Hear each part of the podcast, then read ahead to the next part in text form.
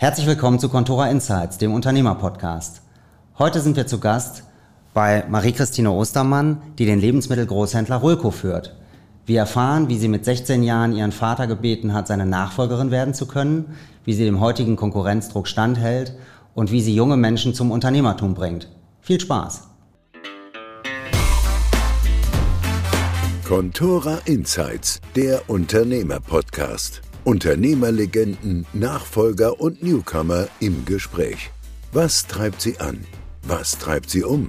Was sind die großen Learnings ihres Lebens und wie gehen sie mit Herausforderungen um? All das und mehr präsentiert von Contora, dem Family Office.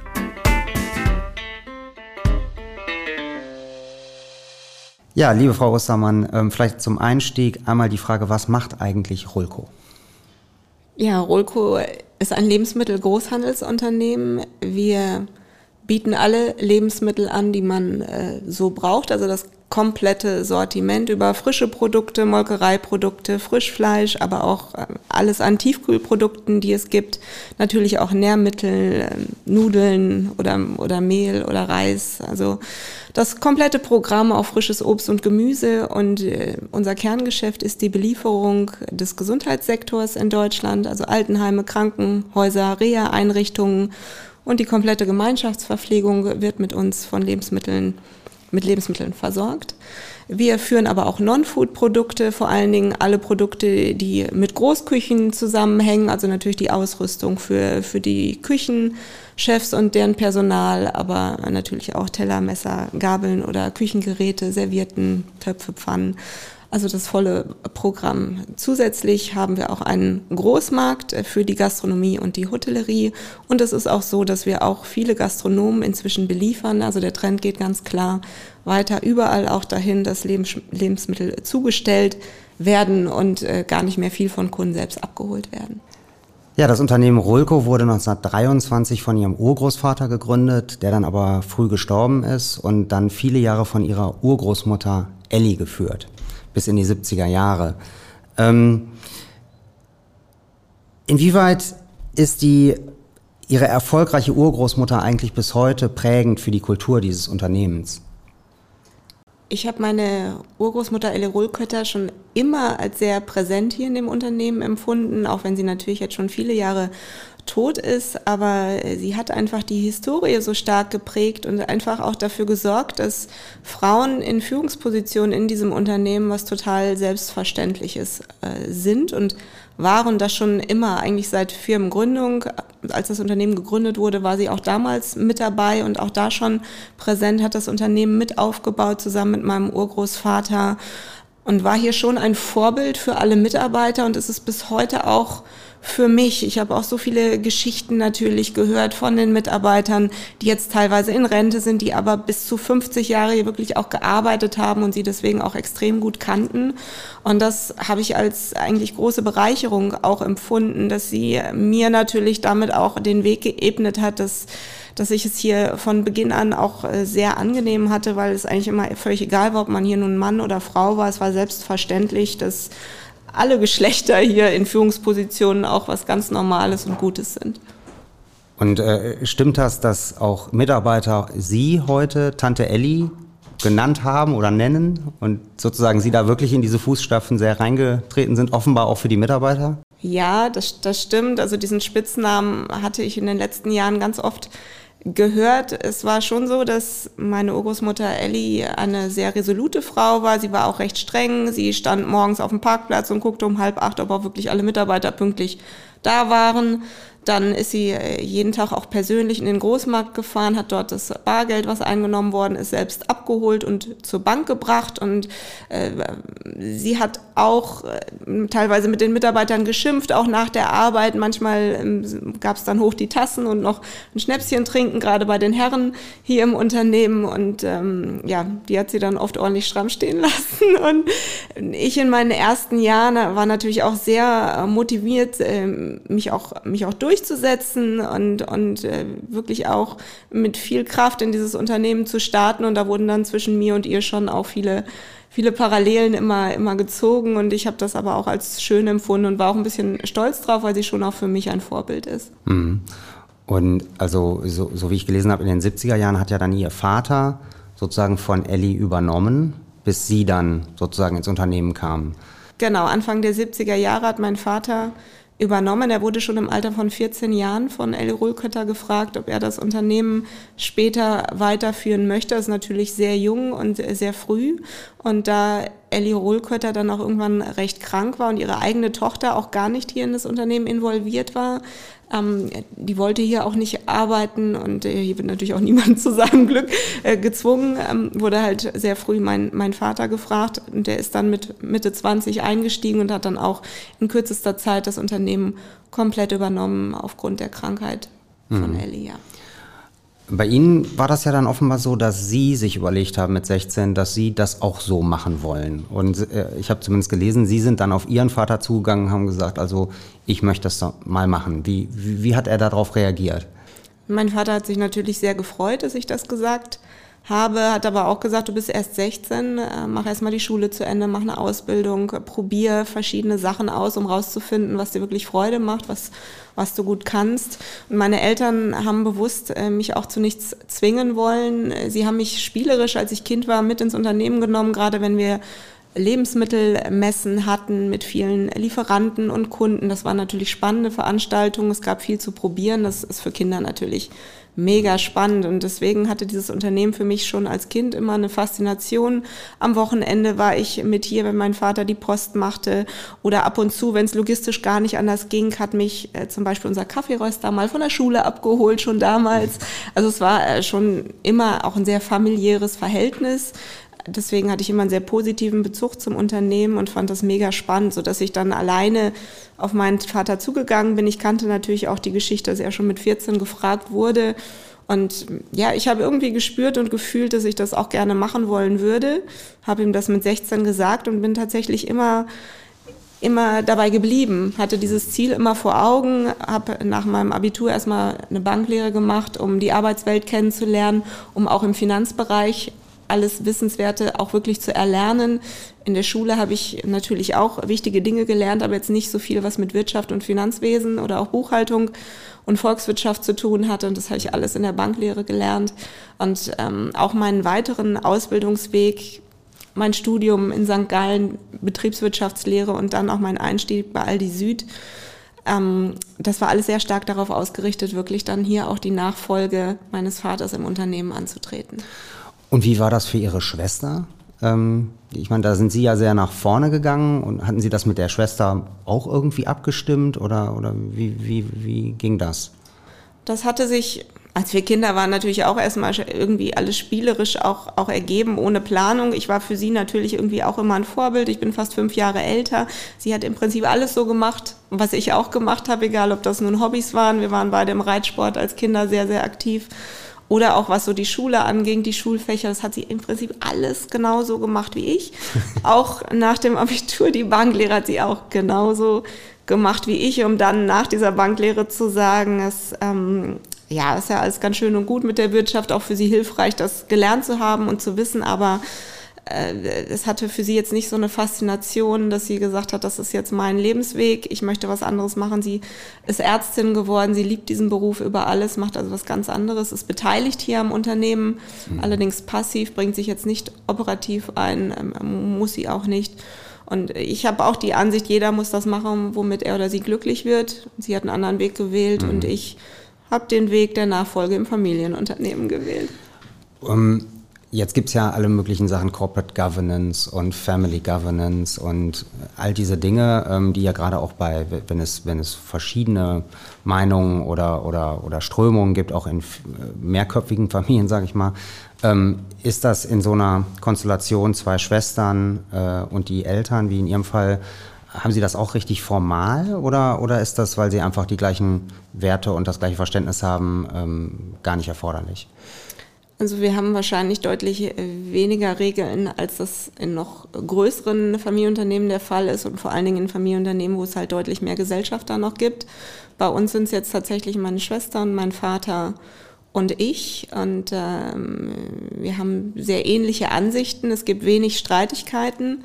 Wir haben allerdings auch schon mal schlechte Erfahrungen gemacht. 20 äh, Jahre lang wurde dieses Unternehmen von meinem Vater und seinem Bruder geführt. Ähm, sein Bruder war etwas jünger, er kam später mit in die Geschäftsführung, war von den Anteilen her auch deutlich weniger am Unternehmen beteiligt, sodass einfach ganz klare Verhältnisse herrschten. Leider haben sich die Brüder nach 20 Jahren stark zerstritten, sodass eine weitere Zusammenarbeit einfach nicht mehr funktioniert hat. Und äh, es gab dann einen ganz klaren Cut. Äh, mein Onkel hat das Unternehmen verlassen, wurde ausbezahlt und es lief alles sehr schnell und reibungslos über die Bühne, eben weil ähm, mein Vater die absolute Mehrheit bei den Anteilen hatten, hatte und mein, mein Onkel eben nur eine kleinere Beteiligung. Ähm, und so äh, wollen wir das halt auch in der Zukunft leben, dass ich die Person sein werde, die hauptsächlich am Unternehmen beteiligt ist und somit dann das letzte Wort haben wird bei Entscheidungen, weil ich auch operativ das Unternehmen äh, dann, dann führe. Und natürlich haben wir auch einen Gesellschaftervertrag und auch Verträge für Geschäftsführung und alles, was man natürlich braucht, aber ähm, darüber hinaus keine weiteren schriftlich festgehaltenen Regeln. Und äh, da wir nur zu dritt sind, und die Beteiligungsverhältnisse auch so klar sind, was die Entscheidung anbelangt, ist das für uns jetzt so eigentlich gut, wie es jetzt geregelt ist. Ähm, ich fand ja faszinierend, Sie sind ja dann sehr, also sozusagen nach diesem sehr strategisch, also St. Gallen und BWL und Bankausbildung und dann Aldi Süd, eine bessere Ausbildung wahrscheinlich im Lebensmittel äh, Großhandel kann es ja dann kaum geben. Ähm, das ist ja wahnsinnig stringent gewesen und dann ähm, sind sie sehr früh direkt in die Geschäftsführung gekommen, aber zusammen mit ihrem Vater. Das ist ja eine tatsächlich sehr besondere Konstellation, ähm, die in alle Richtungen, wie, wie, soll ich sagen, gut oder schlecht sein kann. Mhm. Wie, wie war denn da Ihre Erfahrung oder wie hat das funktioniert zwischen Ihnen beiden? Also es hat insgesamt über diese elf Jahre, die wir die Geschäftsführung operativ zusammen gemacht haben, schon sehr, sehr gut funktioniert, weil wir uns schon immer gut verstanden haben, auch bei vielen Themen ähnliche Ansichten hatten. Aber einfach war es jetzt trotzdem auch nicht immer für mich, weil mein Vater schon eine sehr dominierende Person ist, schon auch ein Patriarch, auch wenn das Wort jetzt überhaupt nicht negativ gemeint ist, aber er hat schon entschieden und äh, im Zweifel auch gesagt, ich diskutiere das jetzt nicht weiter, es ist meine Meinung, ich möchte, dass es so gemacht wird und, und basta. Und das ist für einen Nachfolger schon auch nicht, nicht immer einfach, sich durchzusetzen und auch einen eigenen Weg zu finden und das Unternehmen auch selbst mitzuprägen, wo man auch wirklich sagen kann, so, das ist jetzt meine Leistung, das, das habe ich gemacht und hier habe ich das Unternehmen geprägt. Ähm, und da ich schon sehr früh in die Geschäftsführung äh, gekommen bin, war es eigentlich auch sehr klug, dass mein Vater mich sofort auch darauf aufmerksam gemacht hat, dass man sich als Familienunternehmer, so sah er das, so sehe ich das auch, auch gesellschaftlich sehr stark engagiert und er hat mich bei den jungen Unternehmern angemeldet, einem Wirtschaftsverband für junge Familienunternehmer und hat gesagt, schnupper da mal rein, du brauchst ein gutes Netzwerk, du brauchst Verbündete, du brauchst Menschen, die ähnliche Erfahrungen gemacht haben wie du, mit denen du dich in Zukunft auch austauschen kannst, weil Unternehmertum wirklich auch nichts Einfaches ist. Äh, da muss man auch Probleme mit Gleichgesinnten äh, auch besprechen können. Und äh, das war gar nicht durch mein eigenes Interesse, aber er hat mich da angemeldet. Ich bin da hingegangen und war total begeistert von den anderen jungen Unternehmern, die da waren, von unseren Gesprächen von den Veranstaltungen und bin da dann sehr schnell Bundesvorsitzende geworden.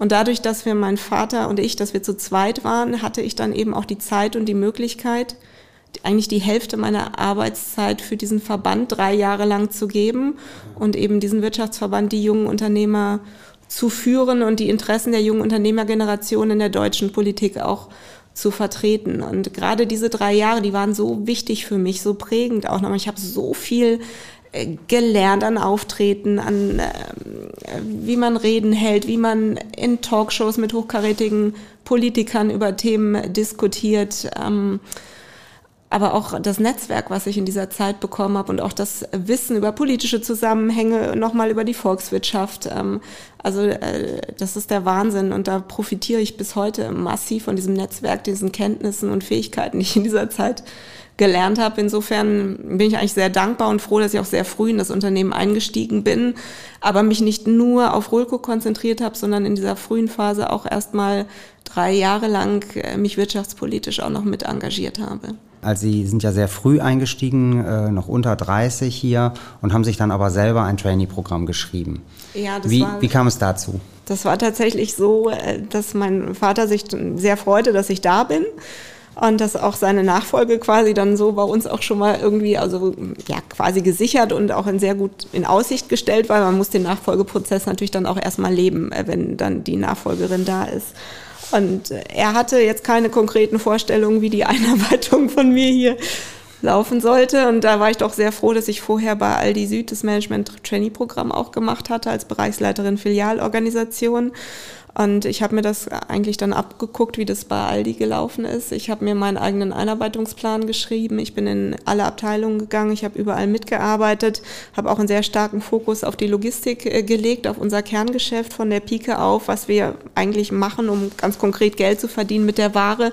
Habe selbst kommissioniert, habe äh, im Tiefkühlhaus mit Schutzausrüstung äh, mitgearbeitet und wirklich auch über einen längeren Zeitraum, dass alle Mitarbeiter mich gut kennenlernen können, ähm, mich auch richtig einschätzen lernen können, dass auch Ängste und Sorge genommen werden. Also es war beispielsweise so an meinem ersten Arbeitstag, das war äh, kurz vor Weihnachten, es war auch Weihnachtsfeier an dem Tag, da sagte dann abends auch schon mit Sicherheit leicht alkoholisiert jemand äh, zu mir, ich bin jetzt schon 30 Jahre bei Rulco und weiß meine Arbeiten und Aufgaben ganz genau und jetzt kommst du, er hat mich auch geduzt, ähm, das geht eigentlich bei uns, also traditionell sieht man uns hier alle, ähm, jetzt kommst du und willst mir jetzt erzählen, wie das hier besser geht und du bist noch nicht mal 30 und ähm, ja, so nach dem Motto, was willst du hier jetzt eigentlich? Und äh, dadurch, dass ich vorher bei Aldi all solche Situationen auch äh, selbst erlebt und äh, gelernt hatte und, und das dort als quasi ja anonyme Mitarbeiterin und nicht Tochter vom Chef, konnte ich da auch sehr souverän und äh, gelassen und entspannt mit umgehen und habe bis ähm, Anfang der kommenden Woche gewartet, habe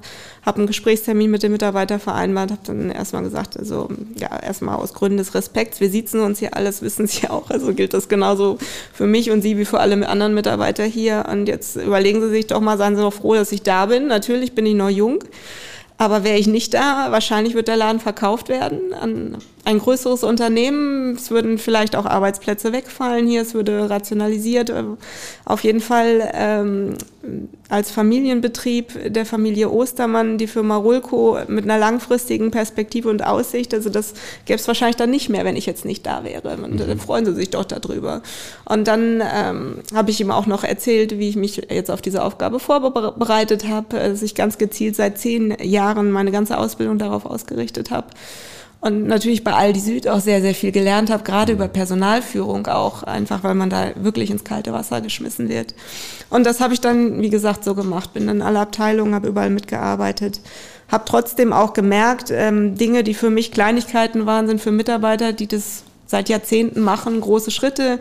Ich habe Lagerbereiche zusammengelegt, die vorher getrennt bearbeitet worden waren, weil das einfach aus, Effizienz, aus Effizienzgründen Sinn machte und äh, ja, das war für Mitarbeiter schon große Schritte und teilweise der Zusammenbruch ihrer Welt, in der sie lebten. Also ich habe dann auch noch mal wirklich gesehen, dass ich auch behutsam Änderungen durchsetzen ähm, muss und dann wirklich alle mitnehmen muss und viel auch drüber sprechen mhm. äh, muss, dass äh, solche Dinge wichtig sind. Und äh, ja, bin dann ganz behutsam an die Dinge rangegangen, habe mir quasi selber meine Aufgaben gesucht. Also da hat auch mein Vater mir keine Vorgaben gemacht. Ich habe eigentlich unser Finanzmanagement mit auch über, übernommen, äh, weil ich auch in St. Gallen meinen Schwerpunkt sehr stark darauf gelegt hatte während meines BWL.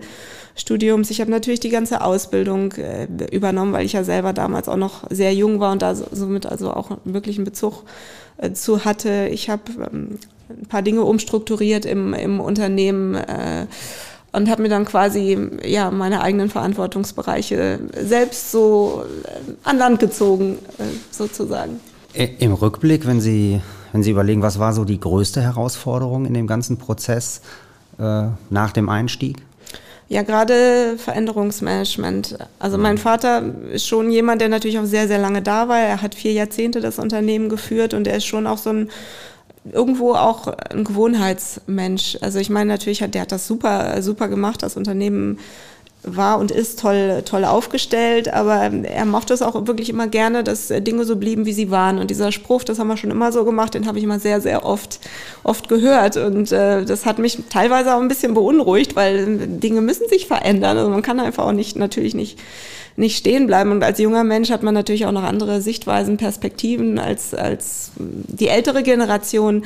Und das war dann auch nicht immer einfach. Also es hat mich auch sehr viel Kraft und Überzeugung oft gekostet, wenn ich, wenn ich dann Ideen hatte und die durchsetzen wollte und mein Vater da überhaupt nichts von, von gehalten hat. Also ein Bereich war, war Frischfleisch damals, das hatten wir verpachtet an eine selbstständige Person und ähm, ich hatte da ganz andere Vorstellungen und es hat mich viele Jahre gekostet, bis ich meinen Vater so weit hatte, dass wir dann gesagt haben, wir führen das in Eigenregie. Mhm. Das war die richtige Entscheidung. Der Bereich hat sich toll entwickelt. Es macht total viel Freude, das auch alles selbst zu entscheiden und zu managen mit dem Mitarbeiterteam, was wir aber führen und äh, wo wir dann auch entsprechend sagen können, wie wir uns das auch vorstellen. Ähm, ja, aber da, das hat für mich auch bedeutet, ich muss sehr geduldig sein ähm, und ich darf nicht mit dem Kopf durch die Wand und muss schon akzeptieren, dass da der Seniorchef auch ist und dass der im Zweifel ähm, das letzte Wort halt hat. Und das ging bei uns ja schon elf Jahre, die Zusammenarbeit. Das ist natürlich ein sehr langer Zeitraum. Ähm, das ist jetzt nicht so, dass man dann sagt, okay, das ist jetzt nur eine kurze Zeit und dann kann ich hier alles alleine entscheiden. Das war war halt nicht so. Mhm. Aber ähm, gut, ich bin auch, ich bin die Tochter äh, gewesen und natürlich auch nach wie vor seine Tochter und ähm, irgendwie hat dieses Zusammenspiel Vater, Tochter, aber doch insgesamt auch sehr harmonisch und und äh, gut funktioniert. Und er war natürlich auch sehr stolz auf mich, gerade auch mit dem zusätzlichen gesellschaftlichen Engagement, was ich mhm. noch gemacht hatte. Also dass er nach wie vor hier auch eine hohe Präsenz hatte und ich auch zusätzlich zur Firma Rolco auch ähm, die gesellschaftliche Aufgabe noch hatte. Ähm, und ich bin einfach so dankbar auch für diese elf gemeinsamen Jahre, weil ich ihn auch viel fragen konnte, viel von ihm lernen konnte. Und jetzt ist er operativ nicht mehr tätig. Er ist eigentlich ähm, nur noch extrem wenig im, im Unternehmen und ja, in diesen elf Jahren habe ich so viel auch von ihm lernen können und jetzt bin ich einfach dankbar, dass ich auf viele schwierigen Situationen, es ist eine wahnsinnig schwierige Zeit jetzt in der Pandemie einfach, dass ich davon einfach so profitieren konnte. Und es erstaunt mich selber, wie, wie ruhig und gelassen ich jetzt durch diese letzten 18 mhm. Monate gegangen bin. Hätte ich nie gedacht, wenn mir das einer vorher gesagt hätte. Das heißt, heute ist er ja jetzt schon seit, seit längerem nicht mehr hier ähm, in der Firma. Äh, das heißt, irgendwie ist ihm das gelungen, auch loszulassen? Oder ja, das äh, hatte ich auch ähm, mir gar nicht so vorstellen können, auch wenn er das immer gesagt hat. Er hat immer gesagt, mit 70, mit 70 ist äh, für ihn ein Schluss, dann zieht er sich raus, dann will er seinen Lebensabend äh, genießen und das macht er tatsächlich. Und er hat auch wirklich viele Hobbys und Beschäftigung und äh, schafft das sehr gut, sich rauszuziehen. Und ich hätte es nicht für möglich gehalten, aber er hat auch wieder letztens zu mir gesagt, ähm, ja, boah, also ich hätte es jetzt anders gemacht, aber ich finde es gut, wie du es machst und und mach das so. Und das war früher oft äh, nicht so einfach. Da musste ich, wie, wie schon erwähnt, extremst Überzeugungsarbeit leisten, was oft auch lange gedauert hat. Und ja, jetzt äh, lässt, er, lässt er mich einfach mhm. machen, äh, guckt sich das an und mischt sich aber kaum ein und, und findet es gut. Und das äh, bestärkt mich natürlich auch. Ja. Wie sieht er das Thema Digitalisierung?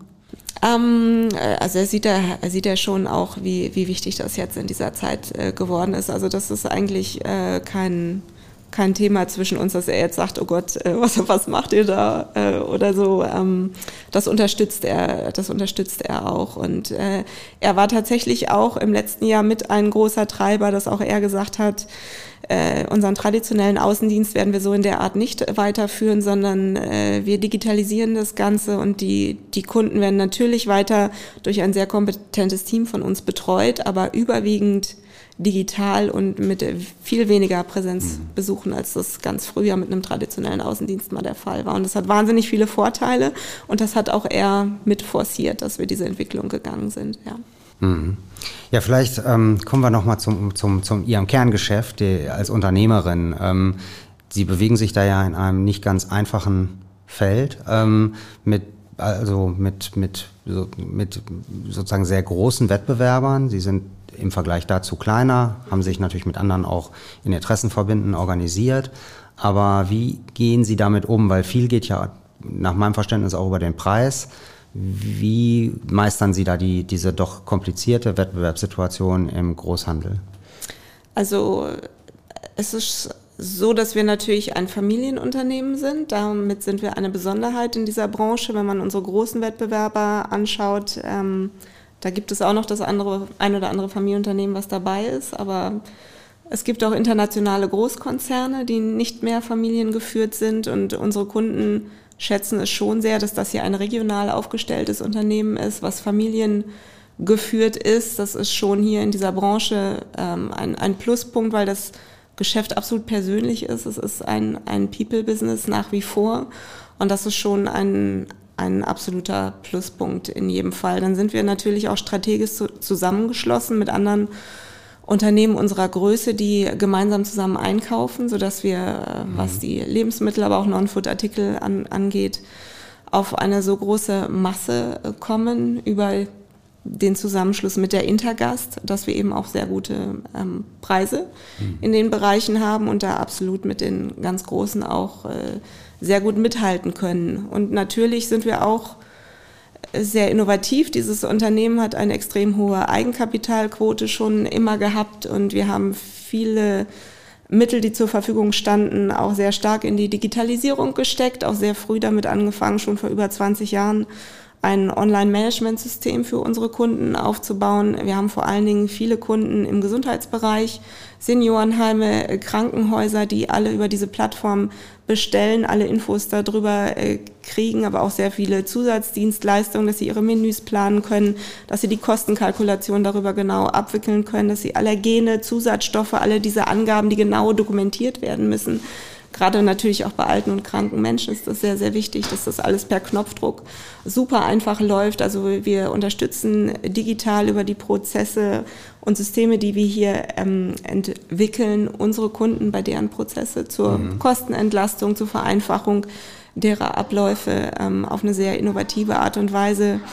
Im letzten Jahr haben wir unseren traditionellen Außendienst beispielsweise auch komplett abgeschafft. Und da meine ich natürlich nicht damit, dass wir die Mitarbeiter jetzt entlassen hätten, sondern mhm. wir haben einfach unsere Prozesse so digitalisiert, dass unser Außendienst und die Kundenbetreuung zum allergrößten Teil jetzt digital abläuft. Das war natürlich auch in dieser Corona-Pandemie ein großer Vorteil mhm. für uns auch so arbeiten zu können so dass ich schon sagen kann, dass wir ja, digital sehr, sehr gut aufgestellt sind, da sehr innovativ unterwegs sind und dass in dieser Kombination ein regionales Unternehmen, was ein Familienbetrieb ist, aber trotzdem auch national äh, liefert in Deutschland. Das sind alles große Vorteile, die da zusammenkommen, so dass wir dann auch mit dieser strategischen ähm, vor allen Dingen Einkaufsgemeinschaft mit der Intergast sehr gut aufgestellt sind. Ähm, ja, vielleicht etwas, etwas technisch gefragt. Ähm, wie denken Sie denn dann über Kapitalallokation nach? Also Sie haben ja, glaube wie viele Familienunternehmen ein, eine sehr starke Bilanz, äh,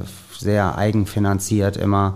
Aber dann stellt sich ja auch, keine Ahnung, bei den LKWs die Frage, leasen Sie oder kaufen Sie ähm, und, und so weiter. Wie, wie gehen Sie daran? Wie ist Ihre Vorgehensweise, wie Sie äh, Kapitalallokation betreiben? Also unsere Vorgehensweise ist, glaube ich, sehr klassisch für viele Familienunternehmen. Das Unternehmen ist jetzt fast 100 Jahre alt. Alles, was erwirtschaftet wurde durch das Unternehmen, außer das, was wir zum Leben brauchen, bleibt in dem Unternehmen. Also wir entnehmen extrem wenig. Wir haben eine sehr hohe Eigenkapitalquote von rund 80 Prozent und auch äh, eine sehr hohe Liquidität, ja, und auch Kredite, die wir aufnehmen, ist auch recht wenig. Das haben wir bei der letzten Großinvestition hier, wo wir mehrere neue Lagerhallen gebaut hatten, auch natürlich beigemischt und auch getan, auch weil es so günstig war.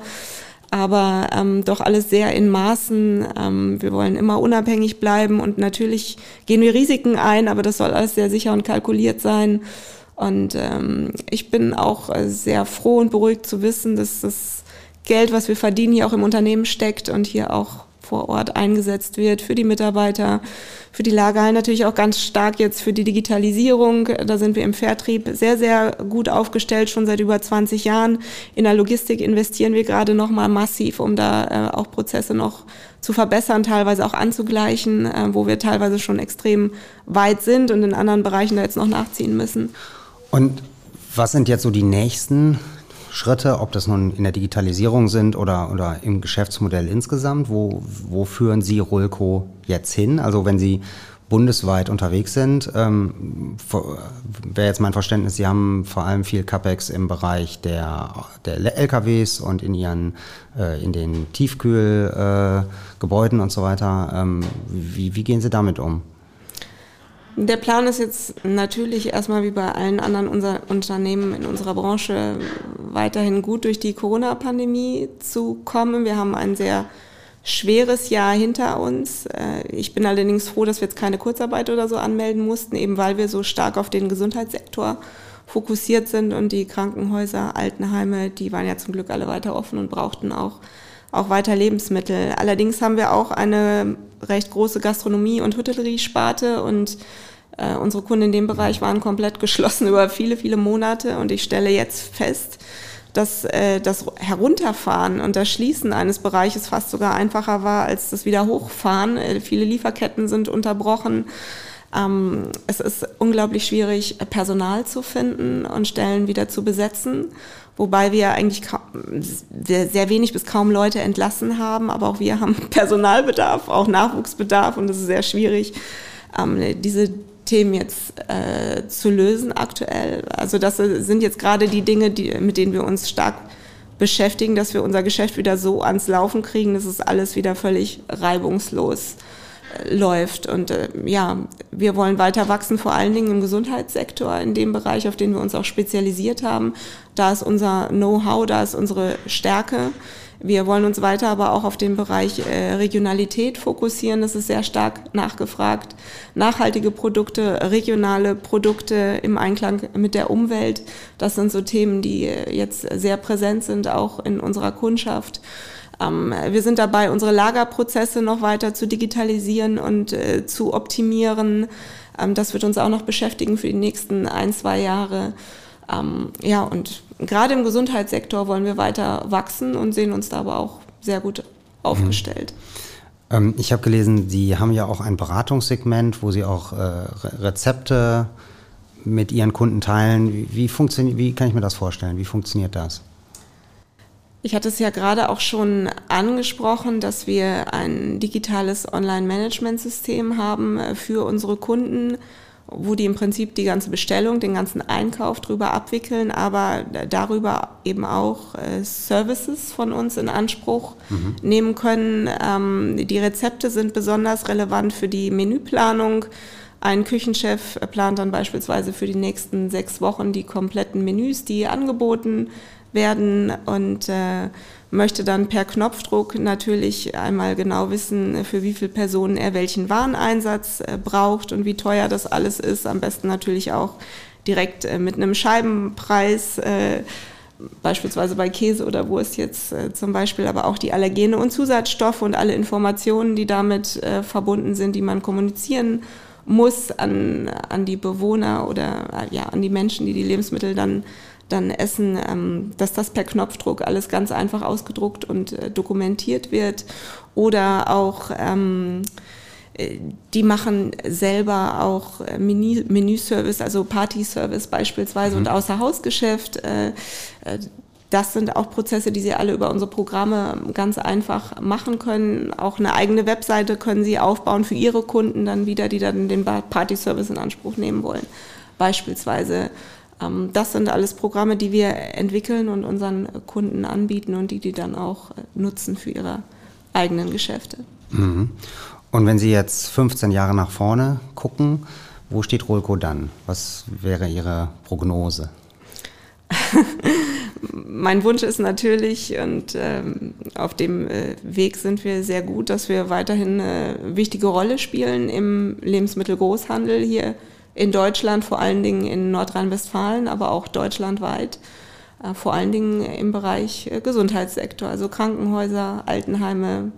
Die Gemeinschaftsverpflegung ist eigentlich so der wichtigste Bereich für Rolco, den wir jetzt schon abdecken und auch weiterhin abdecken wollen. Ich sehe unsere äh, Gemeinschaft mit der Intergast auch als sehr, sehr wichtig an, wo wir uns deutschlandweit mit anderen Partnern auch äh, zusammengeschlossen haben. Den Bereich wollen wir auch äh, weiter stärken und dazu beitragen, nicht nur im Einkaufsbereich, auch im Vertriebsbereich, dass wir gemeinsam auch dort äh, Kunden bedienen und betreuen. Das ist noch ein Bereich, den wir weiter ausbauen wollen. Und äh, ja, das sind so die Ziele. Ja, also hört sich, hört sich extrem spannend an. Und ähm, man sieht an, aus meiner Sicht an der Stelle mal wieder, dass äh, wenn man von oben auf bestimmte Branchen drauf guckt und es dann immer ist, ja, die Großen setzen sich dann durch und es ist immer schwieriger für Kleine, dass äh, das eben nicht unbedingt gelten muss, auch in solchen ja sehr preissensiblen und kompetitiven Märkten wie dem, in dem Sie unterwegs sind mit Rolco. Ja, also die Größe ist da nicht immer ausschlaggebend. Natürlich hat es viele Vorteile, wenn man sehr groß ist, gerade bei den Einkaufspreisen. Man sieht es ja im Lebensmitteleinzelhandel, auch gerade bei den Discountern, was das für Vorteile hat. Und Deutschland ist nun mal ein Land, wo Menschen nicht so bereit sind, viel Geld für Lebensmittel auszugeben. Das ist ganz klar.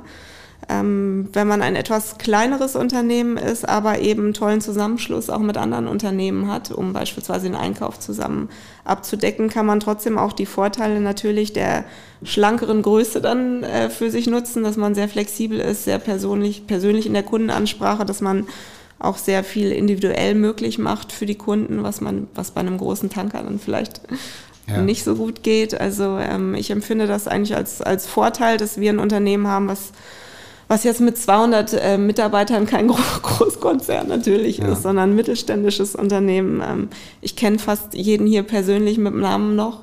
Ja. Ähm, und auch natürlich sehr, sehr viele unserer Kunden. Und äh, ja, macht einfach total viel Spaß, das Unternehmen zu führen. Ja, super. Ähm, jetzt äh, sagten Sie eben ja schon, dass Sie als Familie sich immer schon auch äh, ein Stück weit gesellschaftlich engagiert haben. Und ähm, einer einer, eines Ihrer Engagements, was Sie ins Leben gerufen haben, war ja Startup Teens. Können, können Sie einmal erläutern, worum es da geht? Startup Teens habe ich mit anderen Unternehmern im Jahr 2015 äh, gegründet.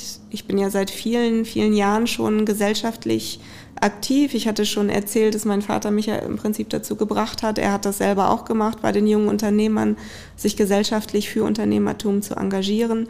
Und ich habe einfach äh, gemerkt, dass äh, in diesem Land Unternehmertum doch eine Minderheit ist, dass die absolute Mehrheit in Deutschland nicht viel über Unternehmertum weiß, da auch keine Berührungspunkte hat und deswegen auch viele, viele junge Menschen eigentlich, äh, wenn sie angeben, was sie gerne später werden möchten, äh, jetzt nicht unbedingt angeben, dass sie Unternehmer werden möchten. Viele möchten Beamte werden.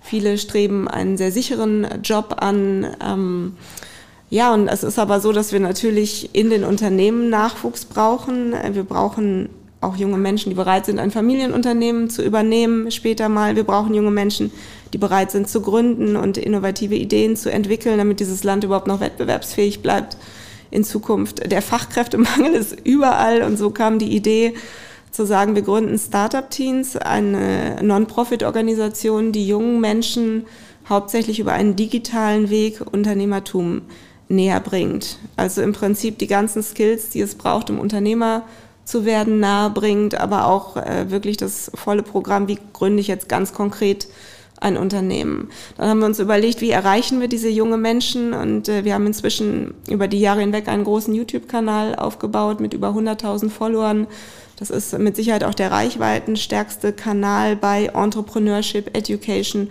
für mhm. Jugendliche im Schulalter. Wir konzentrieren uns ganz bewusst auf 14- bis 19-jährige Schülerinnen und Schüler, weil wir sagen, noch bevor die ihre Berufsausbildung äh, in Angriff nehmen, müssten die im Prinzip schon Unternehmertum auf dem Schirm haben und erstmal sehen, was für Vorteile das hat, wie viel Freude das macht aber auch daran geführt werden, dass es ganz normal ist, auch kalkulierte Risiken in Kauf zu nehmen und dass das eben nichts ist, wovor man Angst haben muss, dass es auch nichts Schlimmes ist, auch mal Fehler zu machen und hinzufallen und dann wieder aufzustehen. Also unternehmerische Skills, das hat jetzt auch nicht nur mit Fachwissen, sondern auch sehr viel mit Soft Skills zu tun, dass man einfach mit der richtigen Einstellung, mit den richtigen Werten daran geht.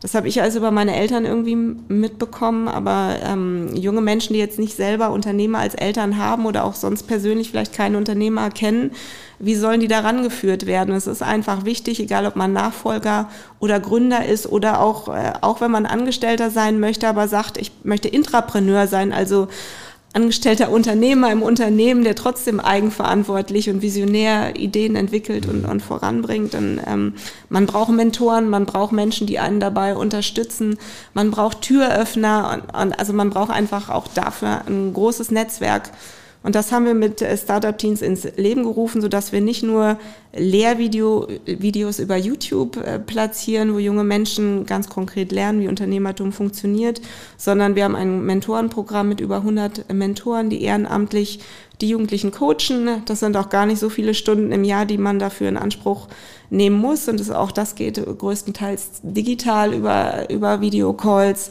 Natürlich, wer will auch mit persönlichen Treffen.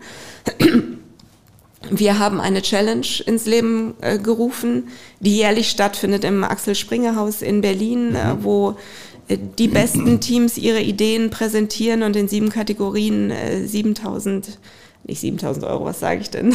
In sieben Kategorien jeweils 10.000 Euro Startkapital für ihr Unternehmen gewinnen können, also für ihr Startup, was über diese Business Challenge quasi gegründet wird, beispielsweise, so dass wir da viele mhm. Bausteine haben, um ähm, die Jugendlichen zu unterstützen, Unternehmertum voranzubringen in ihrem eigenen Leben.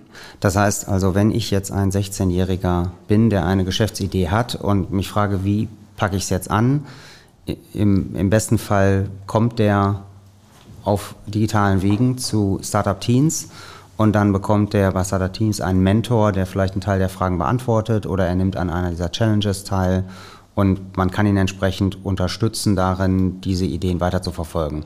Mhm. Ja, wir erreichen die Jugendlichen einerseits über ähm, die Social-Media-Kanäle, auch über TikTok inzwischen sehr stark, wo die, mhm. wo die alle unterwegs sind. Facebook und TikTok sind auch äh, Kooperationspartner von Startup-Teams, die auch entsprechend uns mithelfen, diese Präsenz bei Jugendlichen auch zu bekommen. Natürlich haben wir inzwischen auch viele Schulen, auch Universitäten als Kooperationspartner, die auch auf Startup-Teams aufmerksam machen und die Lehrvideos, die wir auf YouTube veröffentlichen, werden produziert von The Simple Club. Das ist ein junges Startup, die extrem erfolgreich on Online-Nachhilfeunterricht machen. Mhm. Die haben über 3000 Follower und extrem viele Schülerinnen und Schüler, die natürlich diese Nachhilfe in Anspruch nehmen. Und über die erreichen wir natürlich äh, auch wahnsinnig viele Schülerinnen und Schüler, die so auf Startup Teens aufmerksam werden. Die können sich dann über unsere Webseite für das Mentorenprogramm bewerben, können genau angeben, was, äh, in was für einem Bereich sie eine Idee haben und wo sie Unterstützung brauchen. Und aus diesem Pool an über 1000 Mentoren finden wir dann immer jemand Passendes. Mhm. Wir matchen das natürlich, fragen beide Seiten vorher natürlich auch, ob die einverstanden sind und jetzt auch konkret dann auch wirklich auch die Zeit und Lust haben, das zusammen zu machen. Und ähm, so treiben wir das voran. Und viele Mentoren betreuen die Jugendlichen dann tatsächlich auch viele Jahre, auch über die Business-Idee und äh, vielleicht die ursprüngliche Gründung dann hinaus über mehrere Jahre, was auch besonders nachhaltig ist, sodass diese ganze diese ganze Unternehmertum-Idee, die Werte und auch die Erfahrungen, die damit verbunden sind, was die Schülerinnen und Schüler damit gemacht haben, das ist natürlich das ganze Leben bei denen verankert. Ja, vielleicht noch mal äh, eine Frage ähm, zu Ihrem gesellschaftlichen Engagement. Ähm, wir, wir, hatten ja jetzt schon über die Startup Teens gesprochen, aber Sie haben ja auch ein Buch geschrieben mit vielen gemeinsam, ähm, wo, wo ja so das, das, das übergreifende Thema war, die German Angst und was man dagegen tun könnte. Wie kam es zu diesem Projekt oder was versprechen Sie sich davon? Dieses Projekt ist entstanden im ersten Lockdown. Äh, es war Stillstand und damals haben wir das noch nicht so gedacht, aber dieser Stillstand hat ja eigentlich auf jeden Fall über ein Jahr gefühlt. Für mich auf jeden Fall gedauert. Unsere Branche war natürlich massiv von diesen Lockdowns äh, betroffen, gerade in der Gastronomie, Gastronomie und Hotellerie, so dass wirklich alles stillgestanden hat. Und ähm, als Unternehmer hasst man Stillstand. Wir wollen weitergehen und haben uns gedacht, ähm, diese ganzen Dinge, die in der Politik diskutiert wurden, die waren alle so, so kurzfristig. Das waren ähm, äh, kurzfristige Horizonte, kurzfristige Lösungen, keine Langfristperspektive, auch keine äh, Aussicht irgendwie für die Menschen in Deutschland. Wie geht das jetzt längerfristig mit dieser Pandemie weiter? Wie lösen wir das Ganze? Es war immer nur ein, ein, Blickwinkel für, für wenige Tage bis Wochen, wenn, wenn überhaupt. Und so war die Motivation entstanden zu sagen, wir schreiben jetzt einfach mal auf, was wir für Ideen für die Zukunft Deutschlands haben, denn es muss sie weitergehen. Wir brauchen hier alle eine Perspektive, wir wollen nicht stillstehen. Mhm. Und wir wollen auch eine Perspektive für die nachfolgende Generation. Wir wollen ein wettbewerbsfähiges Land wo man mit gutem Gewissen bleiben möchte und sagt, ja, dieses Land bietet mir für meine Zukunft und für die Zukunft der jungen Generation auch weiterhin Chancen und gute Aussichten. Und dann haben wir halt äh, wirklich äh, sehr, sehr viele Menschen ähm, gefragt, an diesem Buch mitzuwirken, so dass wir letztendlich sechs Herausgeber und 80 Autorinnen und Autoren waren, die ihre Zukunftsideen für Deutschland in kurzen Beiträgen, also bloß nicht zu lang, nicht langatmig, auf den, auf den Punkt, äh, genau Klartext äh, sprechen. Das haben diese Leute alle aufgeschrieben. Ähm, ja, es ist ja ein, ein Feuerwerk aus ganz unterschiedlichen Ideen, auch aus allen politischen äh, Richtungen, also aus allen politischen Richtungen der Mitte, sage ich jetzt ja. einfach mal. Ähm, aber auch da gab es ansonsten keine, keine Grenzen, so dass, ähm, dass es auch wirklich kreativ geworden ist und auch nicht irgendwie auf einen Blickwinkel irgendwie festgelegt aus den Bereichen Bildung, Arbeit, äh, soziales, ähm, gesellschaftliches Engagement. Also wirklich ein sehr breiter Band an, an Themen und an Ideen für die Zukunft Deutschlands. Und wenn ich Sie jetzt als Unternehmerin frage, was muss ich denn in den nächsten zehn Jahren ändern, damit, damit das Unternehmertum hier in Deutschland florieren kann? Also die 16 Jahre, die ich mich äh, jetzt so stark gesellschaftlich engagiere, ging es eigentlich hauptsächlich um dieses Thema monetäre Umverteilung. Wie kann man Menschen, die viel Geld haben, noch mehr wegnehmen und das ärmeren Menschen geben, damit Deutschland gerechter wird? Und es war immer omnipräsent genau diese Frage und keine andere. Und es äh, wird immer viel zu wenig äh, gefragt, was bringt das eigentlich, wenn wir das so machen? Was für Konsequenzen hat das? Und bringt es wirklich mehr Gerechtigkeit und haben die Ärmeren dadurch bessere Chancen. Und ich, ich bin natürlich zu dem Schluss gekommen, dass es, ähm, es wirkt immer sehr gerecht, aber es ist es eigentlich überhaupt gar nicht. Also was wirklich gerecht wäre, wäre einfach äh, Chancen zu schaffen in diesem Land, dass es zum Beispiel für junge Menschen möglich ist, was anderes zu werden als die eigenen Eltern, dass der eigene Lebensweg und Berufsweg nicht so stark vom Elternhaus abhängt. Das war für mich auch eine Riesenmotivation, Startup-Teams zu gründen, das wirklich unabhängig von Elternhaus, unabhängig von Wohnort oder Schulform, auch unabhängig von den finanziellen Mitteln, ist wirklich für jeden Menschen in diesem Land, der Lust hat, möglich sein muss, auch Unternehmertum zu erlernen. Und dass man da auch wirklich lernt, wie das geht, auch eigenes Vermögen aufzubauen.